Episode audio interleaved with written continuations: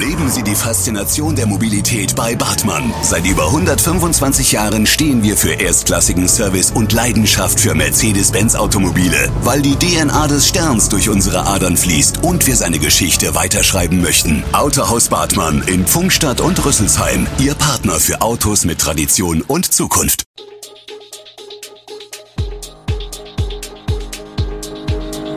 Gude, unser morgendliches News Update. Das Wichtigste aus Südhessen für Sie im Überblick. Guten Morgen aus Darmstadt an diesem 5. Mai. Betrunkene 65-Jährige verursacht Karambolage in Schafheim, viele Lücken im Darmstadt-Dieburger Nahverkehr und wenn trotz Impfung keine Antikörper gegen Corona vorhanden sind. Das und mehr gibt es heute für Sie im Podcast. Darmstadts Oberbürgermeister Jochen Patsch wird zur nächsten Wahl 2023 nicht mehr antreten. Darüber hat der vor wenigen Tagen 60 Jahre alt gewordene Verwaltungschef seine Partei Die Grünen am Montag informiert. Die Öffentlichkeit erfuhr auf einer Pressekonferenz am Mittwoch von Patschs Entscheidung. Die Entscheidung sei ihm nicht leicht gefallen, eröffnet der Oberbürgermeister. In den vergangenen Wochen sei der Gedanke aber letztlich gereift und im familiären Kreis beschlossen worden. Jeder Mensch müsse entscheiden, was er mit seiner Lebenszeit anstellt, sagte Patsch. Würde er 2023 nochmals antreten und gegebenenfalls gewinnen, wäre er nach einer dritten Amtszeit 67 Jahre alt. Er sei keinesfalls amtsmüde geworden, die Entscheidung habe ausschließlich persönliche Gründe, sagte der Grüne. Er wolle sich anderen Aufgaben widmen, ohne sie zunächst zu konkretisieren. Jochen Patsch kann auf 39 Jahre Grünen-Mitgliedschaft, 28 Jahre politisches Wirken in Darmstadt, eine Legislaturperiode als Sozialdezernent und zwei Amtszeiten als Oberbürgermeister zurückblicken. Wir werfen einen Blick in den Landkreis Darmstadt-Dieburg. Bei einem Verkehrsunfall in der Schafheimer Heinrichstraße wurden am Mittwoch mehrere Fahrzeuge beschädigt und ein Mann verletzt. Eine 65 Jahre alte Frau kam laut Polizeiinformationen mit ihrem Auto von der Fahrbahn ab und kollidierte mit drei geparkten Fahrzeugen und einer Hauswand. Es stellte sich heraus, dass die Frau betrunken war. Ein Atemalkoholtest ergab bei der Fahrerin aus Schafheim einen Wert von 1,61 Promille. In einem der Autos am Fahrbahnrand saß ein 55 Jahre alter Mann und wartete. Er wurde durch den Aufprall leicht verletzt und mit einem Rettungswagen in ein Krankenhaus gebracht. An den beteiligten Fahrzeugen und der Fassade entstand ein Schaden von etwa 20.000 Euro. Der Autofahrerin wurde ihr Führerschein vorerst abgenommen, gegen sie wird nun ermittelt. Weniger Auto, mehr Nahverkehr, das würde nicht nur in Sachen Klimaschutz helfen, sondern auch die Abhängigkeit von Energiezulieferern mindern. Das sei der Ansatz, den die Politik haben müsse, sagt Uwe Schuchmann, Sprecher der Odenwaldbahn-Initiative. Einen ÖPNV zu schaffen, der so gut ist, dass er für eine deutlich größere Anzahl an Menschen eine echte Alternative zum Auto wird, ist das Ziel, sagt Schuchmann. Doch der Nahverkehr in Darmstadt-Dieburg hat deutliche Lücken. Zuerst müsse man schauen, wo Umsteigeverbindungen verbessert werden könnten und wo man dringend neue Direktverbindungen bräuchte, sagt Schuchmann. Besonderes Augenmerk läge dabei auf miteinander benachbarten Kommunen.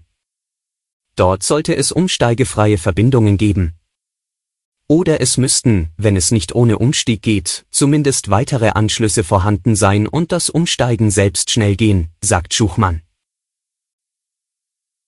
Wir bleiben beim Thema Verkehr, blicken aber in den Kreis Groß-Gerau. Gefühlt wird auf den Straßen viel zu schnell gefahren. Und dann kracht es auch noch dauernd. Doch stimmen diese subjektiven Eindrücke mit der Wirklichkeit überein? Die aktuellsten Daten dazu stammen für den Kreis Groß-Gerau aus dem Jahr 2020.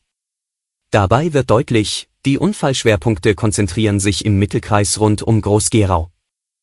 Im Nordkreis gibt es keine Unfallschwerpunkte, die Auswertung der Stadt Rüsselsheim liegt allerdings noch nicht vor. Auch der Südkreis ist verkehrstechnisch ein eher ruhiges Pflaster. Hier hat es in der Vergangenheit öfter an der Kreuzung Bundesstraße 44 und Landesstraße 3112, Heidelberger Straße, in Gernsheim gekracht.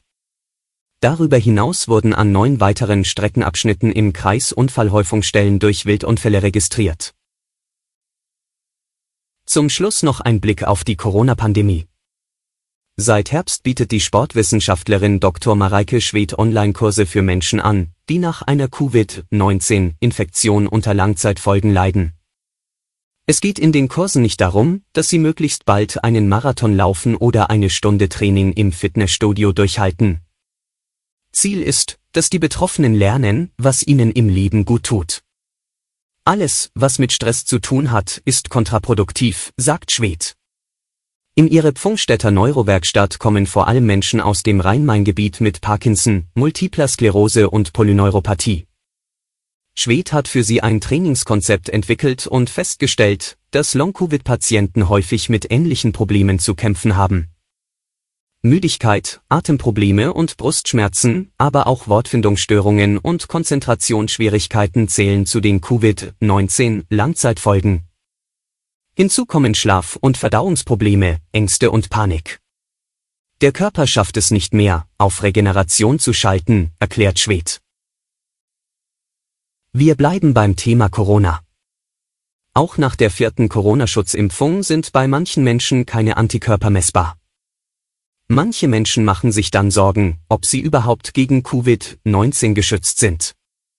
Da kann Dr. Rebecca Hasseli vom Universitätsklinikum Gießen beruhigen, der fehlende Nachweis von Antikörpern sei nicht unbedingt mit einer fehlenden Impfantwort gleichzusetzen. Sogar Patienten, die keinerlei Antikörper produzieren, könnten eine gute Impfantwort zeigen. Denn auch über die anderen Immunzellen, zum Beispiel die T-Lymphozyten, könne eine ausreichende Immunantwort erzielt werden, erläutert die Expertin der Deutschen Gesellschaft für Rheumatologie. Mit Antikörpern werde nur ein Bruchteil des Immunsystems erfasst. Sie würden keinesfalls widerspiegeln, inwieweit die Impfung das Immunsystem vorgewarnt hat, damit der Körper gewappnet ist, falls es zu einer Infektion kommt. Alle Infos zu diesen Themen und noch viel mehr finden Sie stets aktuell auf echo-online.de. Gute Südhessen ist eine Produktion der VAM von Allgemeiner Zeitung, Wiesbadener Kurier, Echo Online und Mittelhessen.de. Redaktion und Produktion die NewsmanagerInnen der VAM. Ihr erreicht uns per Mail an audio.vam.de.